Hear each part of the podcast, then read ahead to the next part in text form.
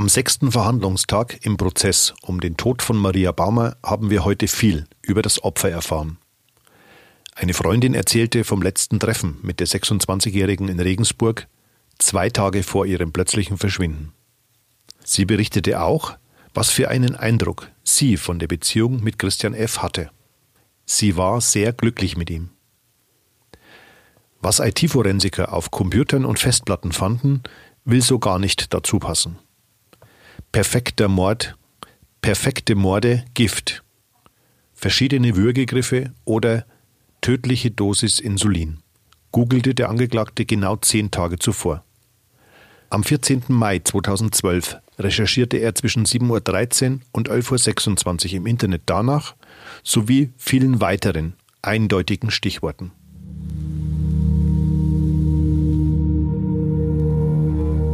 Der Fall Baumer. Spuren, Hintergründe, Analysen.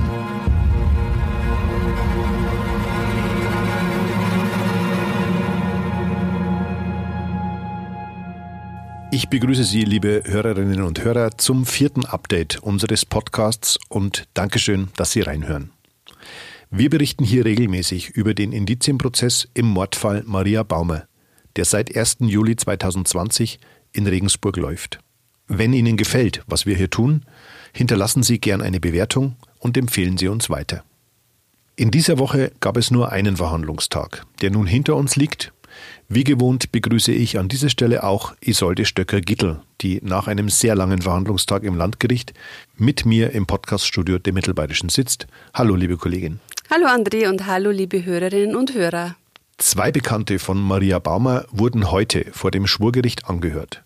Zunächst eine Frau, die noch am 24. Mai 2012, also zwei Tage vor dem Verschwinden, zu Besuch in der Wohnung in Regensburg war. Wie beschrieb diese Zeugin das Opfer denn? Ja, also sie hat ähm, uns ein bisschen Einblick gegeben in den Charakter von Maria Baumer. Sie sei ein ehrlicher Mensch gewesen, ein aufrichtiger Mensch, auch ein Mensch, der mal seine Meinung sagt und dabei aber gleichzeitig überhaupt nicht nachtragend ist. Und so hat eben auch der zweite Zeuge sie beschrieben. Sie konnte mal Menschen eben auch zurechtweisen mhm. und ähm, konnte aber auch vertragen, wenn sie zurechtgewiesen wurde. Da hat sich dann immer alles sehr schnell wieder eingerenkt. Und sie hat eben auch gesagt, dass ihr Maria glücklich vorgekommen sei an diesem Tag, der ungefähr zwei Tage, man wusste es nicht mehr ganz genau, zwei oder drei Tage vor dem Verschwinden von Maria stattgefunden hat. Der Grund ihres Besuchs in der Dechbettner Straße, wo Maria Baumer und Christian F. gemeinsam wohnten, hat einen direkten Bezug zu einem großen Fragezeichen in diesem Fall. Denn die Zeugin hatte an diesem Abend etwas mitgebracht. Ja, die hatte Tomatenpflanzen mit dabei. Und das war natürlich der Staatsanwaltschaft und auch der Verteidigung Nachfragen wert, weil wir erinnern uns an einen früheren Podcast. Es spielte ein Spaten eine große Rolle in dem Fall. Maria Baumer wurde möglicherweise mit einem Spaten in eine, im Wald bei Bernhardswald ja äh, begraben. Und dieser Spaten ist möglicherweise von Christian F. gekauft worden. Man weiß es immer noch nicht ganz genau. Ähm, er hatte jedenfalls einen Spaten gekauft, wenige Tage vor dem Verschwinden von Maria Baumer.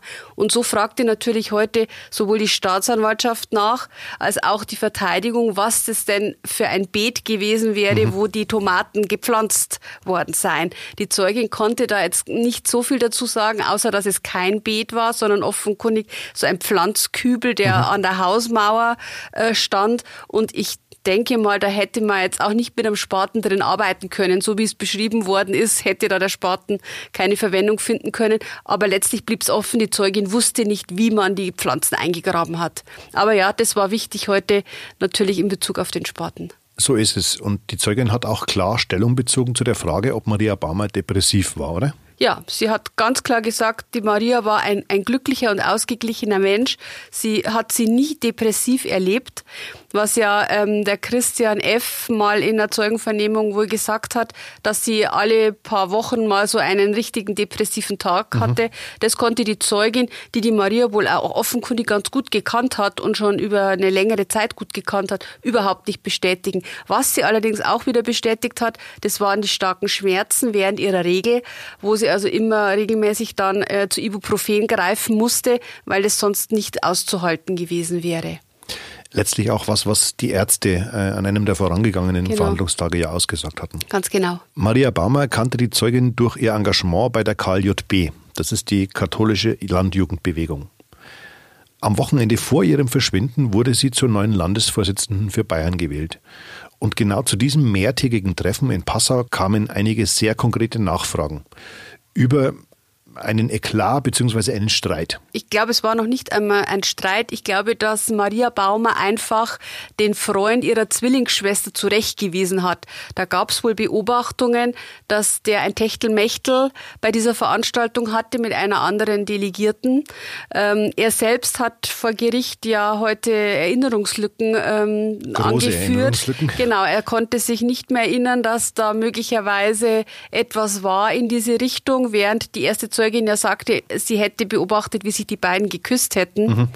Und letztlich muss es der Maria entweder zugetragen worden sein oder sie hat es mit eigenen Augen beobachtet. Äh, ihre Zwillingsschwester war ja nicht auf dieser Veranstaltung. Jedenfalls saß die Maria als nötig an, dass sie jetzt da hingeht und sagt, so geht das nicht. Und ähm, ähm, es gab eben dann diese Zurechtweisung von ihr und der Zeuge sagte, die Maria hätte die Barbara dann angerufen, ihre Schwester, und er wäre davon ausgegangen, dass sie dann auch Bescheid gewusst hat. Also wie genau das dann letztlich sich ähm, weiterentwickelt hat, wissen wir nicht. Also da gab es, da wusste auch die andere Zeugin nichts mhm. dazu zu sagen.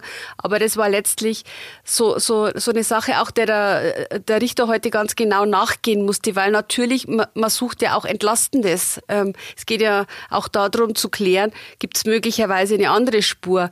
Und ähm, der ehemalige Freund von der Barbara Barmer hat aber klar und deutlich gesagt, er, er kannte die Maria auch lange und er war nicht nachtragend, sie war auch nicht nachtragend. Das wurde ausgesprochen und dann war das auch wieder erledigt. Und man hat sich danach, nach dieser Versammlung im Passau auch nicht mehr gesehen und er wäre auch nicht mehr in Regensburg gewesen, bis nach dem eben schon ähm, passierten Verschwinden. Und da kommen wir ja gleich noch drauf zu sprechen. Genau. Der jetzige Ex-Freund von der Zwillingsschwester Barbara bot nämlich aktive Hilfe an.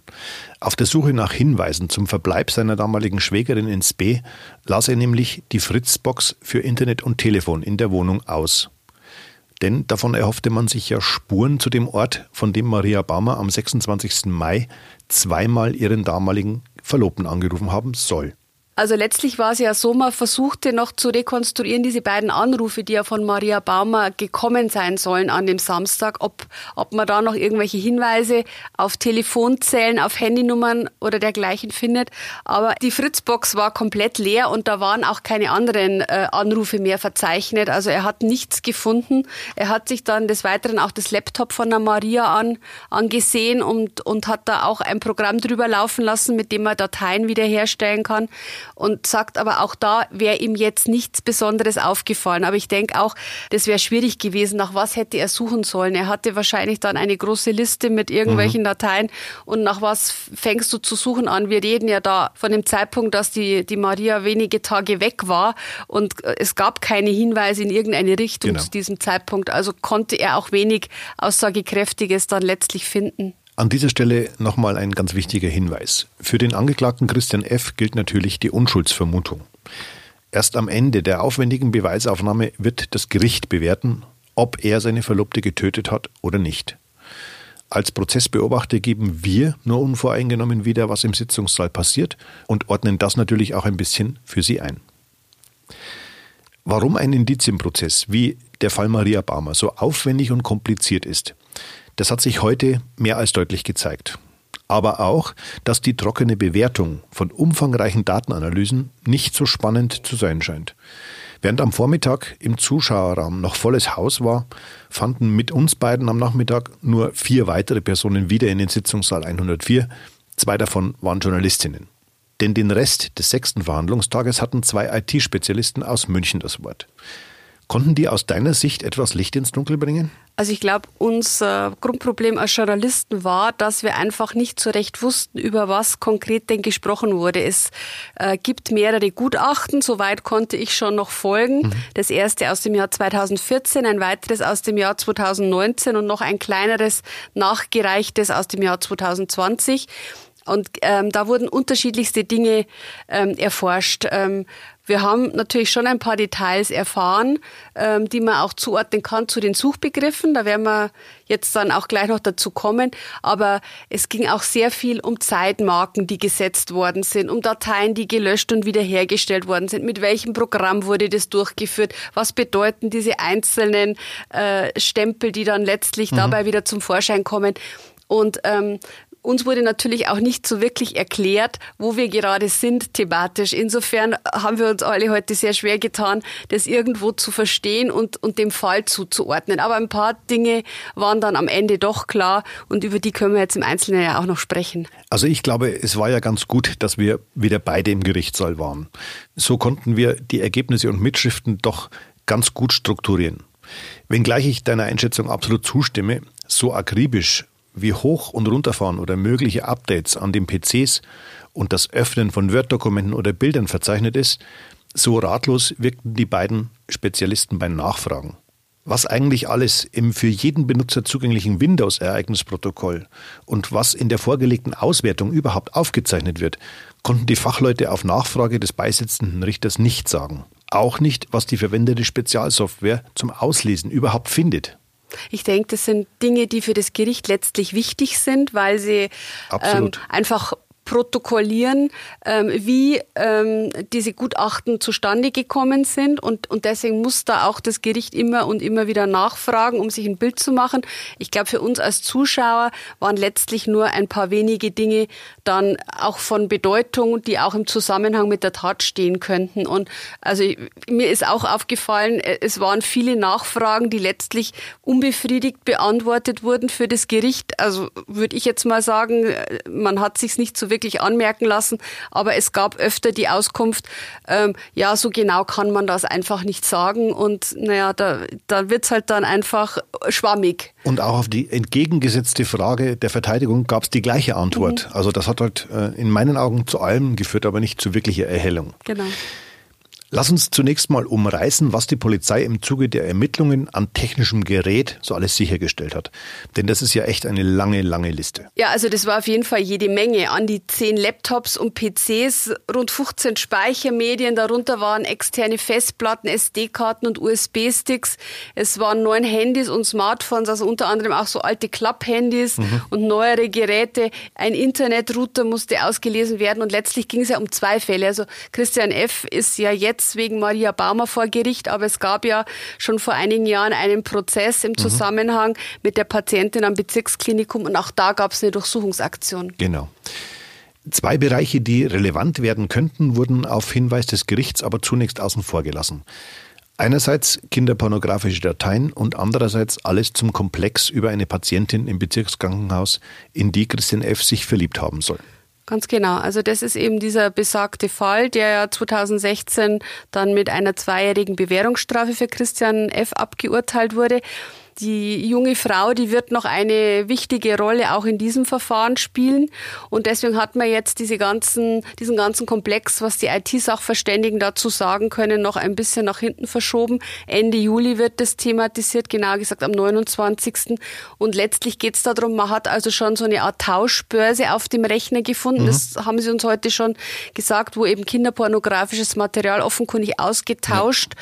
verliehen, was auch immer wurde. Also ich kannte die Plattform auch e nicht.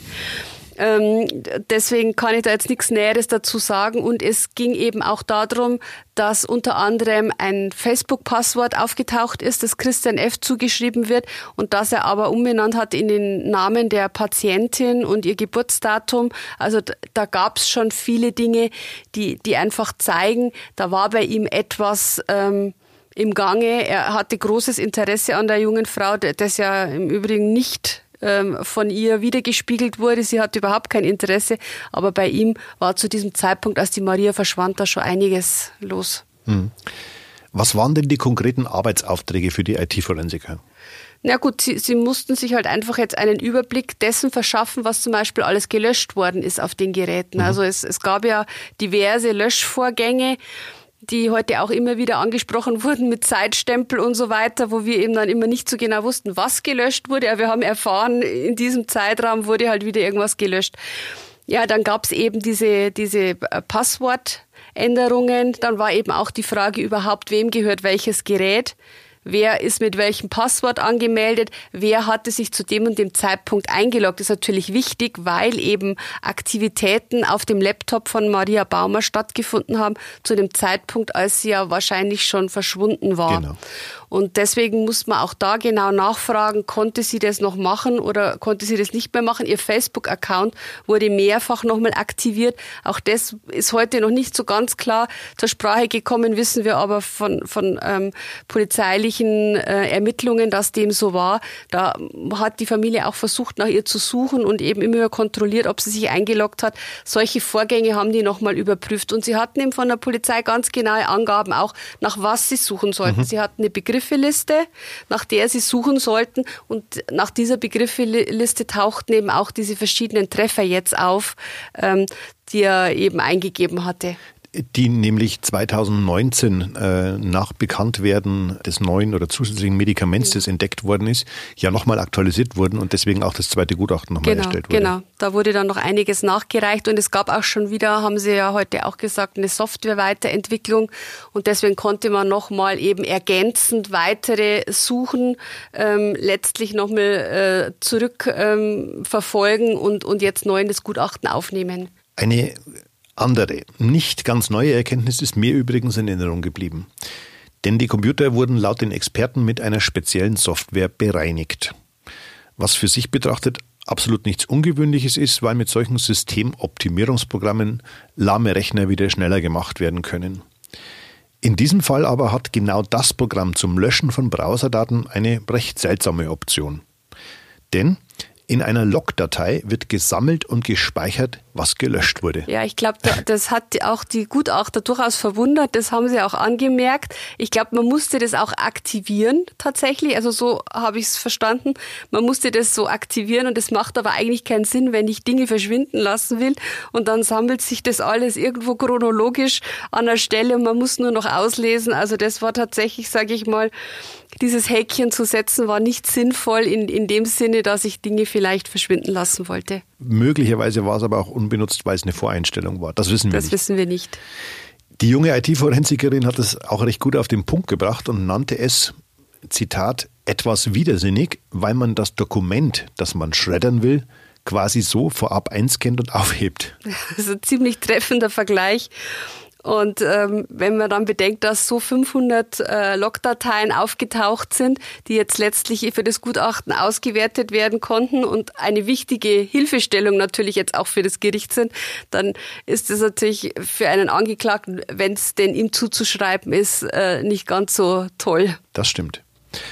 Wenn Sie sich übrigens umfassend über den Mordfall Maria Baumer informieren wollen, gibt es auf unserer Internetseite ein richtig umfangreiches Dossier mit nahezu jedem Ermittlungsansatz in diesem außergewöhnlichen Kriminalfall. Das Spezial Der Fall Maria Baumer finden Sie unter www.mittelbayerische.de slash Fall-Baumer. Wir waren gerade bei den Logdateien des Datenbereinigungsprogramms, in denen Suchbegriffe und Webseiten trotz Löschung des Verlaufs letztlich dokumentiert wurden. Was wurde denn genau gefunden? Na, da sind wir eben bei diesen Suchbegriffen, die speziell abgefragt werden konnten dann in den Logdateien. Also man hat es auch so erklärt, dass mit, mit der Eingabe gesucht wurde, weil ansonsten hat man natürlich wieder einen Zahlen- und Buchstabenwust, aus dem man letztlich noch nicht viel rauslesen kann. So hat man konkret eben Abfragen gestartet und hatte eine lange Liste von der Polizei. Und da sind eben viele Begriffe, die wir jetzt schon gehört haben. Lorazepam, letale Dosis Lorazepam, Insulin, insulintödliche Dosis, der perfekte Mord, das war da dann alles bei diesen Suchabfragen mit dabei. Aber wir haben heute auch einige neue Dinge gehört, weitere Medikamente, nach denen gesucht wurde, aber eben erstmals auch nach Gewaltmethoden, so würde ich es jetzt mal bezeichnen, ja. unter anderem nach einem Judo-Würgegriff oder auch nach einem Guillotinegriff. Ähm, das spricht dafür, dass ähm, man möglicherweise wenn es denn so war, auch andere Optionen im Hinterkopf haben wollte für ein mögliches Tatszenario. Also äh, ich, ich wusste gar nicht, dass es einen Judo-Würgegriff gibt, wenn ich ehrlich bin. Wieder ich was gelernt. Ähm, aber ja, das sind die Begriffe, die jetzt neu hinzugekommen sind. Und ergänzend würde ich da jetzt gerne noch sagen, es ist natürlich auch so, wir haben noch keine Todesursache. Es gibt zwar diese Medikamente, die letztlich jetzt noch in, im, im Knochenmark gefunden wurden und auch an einem Slip und einem BH, mhm. aber es gibt kein Zungenbein, wo, wo das abgeblieben ist, haben es Tiere verschleppt oder ist es irgendwie ansonsten nicht mehr gefunden worden. Aber ein Zungenbein würde Aufschluss darüber geben, wenn jemand erwürgt oder erdrosselt worden wäre. Ohne dieses Zungenbein kann man das nicht mehr nachweisen, weil es gab einfach auch keinen, keine Rötungen mehr am Hals, die man hätte nachvollziehen können nach so langer Zeit am Leichnam.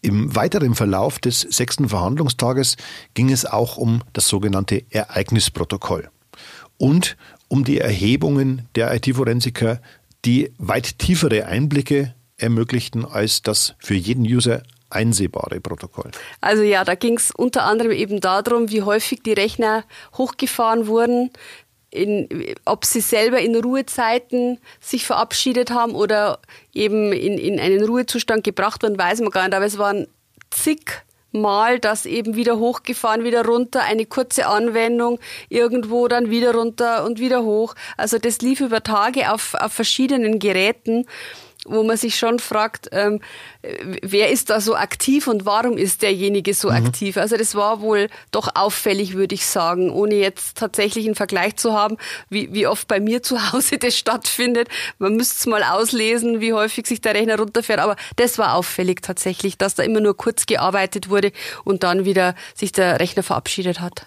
Also kurz gearbeitet, wir sprechen hier teilweise von wenigen Sekunden ja. des Öffnens eines mhm. Word-Dokuments. Genau, vier Sekunden Word, vier Sekunden Word-Dokument, wobei man natürlich nicht weiß, vielleicht hat er es automatisch geöffnet. Passiert bei mir am Rechner auch manchmal, dass irgendwas noch offen war. Der Rechner fährt hoch, geht wieder drauf. Ich wollte da gar nicht hin, mach's zu. Also theoretisch wäre es denkbar, dass auch sowas dahinter steckt. Aber es waren auch Anwendungen von ein paar wenigen Minuten und kurz darauf der Rechner wieder runter und wieder hochgefahren mhm. worden, wo man sich dann denkt, warum macht man das nicht alles auf einmal? Das stimmt. Einen sehr, sehr klaren Aufschluss gab uns dieses Protokoll trotzdem, denn am 25. Mai 2012, als Maria Bammer und Christian F. vom Grillen beim Bruder zurückkamen, wurde der PC um 23.37 Uhr eingeschaltet und man hat sich angemeldet. Genau. Das ist jetzt zum Beispiel ein deutliches Indiz dafür, dass die Angaben, man sei zwischen 12 und 1 nach Hause gekommen, jetzt nicht ganz exakt sind, sondern genau. man muss wohl schon um spätestens 22.35 Uhr in der Wohnung gewesen sein. Letztlich fand das Thema ähm, noch kurz am Computer was nachgeschaut, ja offenkundig keine, äh, keinen Einzug in die Vernehmung, ähm, sondern es war ja ausdrücklich die Aussage, man hat noch ein Gesellschaftsspiel zu Hause gespielt. Genau. Also ähm, von Computeraktivitäten war jetzt nicht die Rede, wenn es nur was ganz was Kurzes war, vielleicht ist es in Vergessenheit geraten. Aber es, ja, also es ist vielleicht wichtig, weil es äh, wurde auch zu diesem Zeitpunkt äh, schon was gelöscht. Das ist wahr. Eine Randnotiz an dieser Stelle noch. Auf unserer Internetseite www.mittelbayerische.de berichten wir in einem ausführlichen Newsblog jeden Prozesstag über die Entwicklungen im Schwurgerichtssaal des Regensburger Landgerichts. Nächste Woche stehen wieder zwei Verhandlungstage und ein möglicher Zusatztermin auf dem Sitzungsplan. Und natürlich werden wir das Wichtigste für Sie, liebe Hörerinnen und Hörer, am 22. Juli wieder zusammenfassen. Kommende Woche wird die Suche mit Personensuchenden rekonstruiert und viele Zeugen zu den letzten Kontakten mit Maria Baumer angehört. Und die Zwillingsschwester sagt vor dem Schwurgericht aus. Wenn Sie also mögen, hören wir uns schon in einer Woche wieder. Noch am 22. Juli abends exklusiv auf www.mittelbayerische.de und ab 23. Juli überall, wo es Podcasts gibt. Sie können uns wie auch den Crime Podcast Spuren des Todes, da natürlich auch abonnieren. Und damit sind wir schon wieder am Ende. Bleiben Sie gesund und bis bald. Vielen Dank fürs Zuhören und bis zum nächsten Mal. Wiederhören.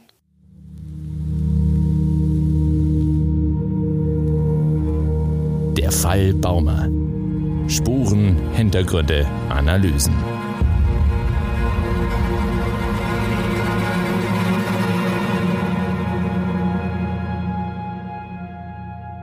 Dieser Podcast ist eine Produktion von Mittelbayerische Das Medienhaus. Redaktion Isolde Stöcker-Gittel und André Baumgarten.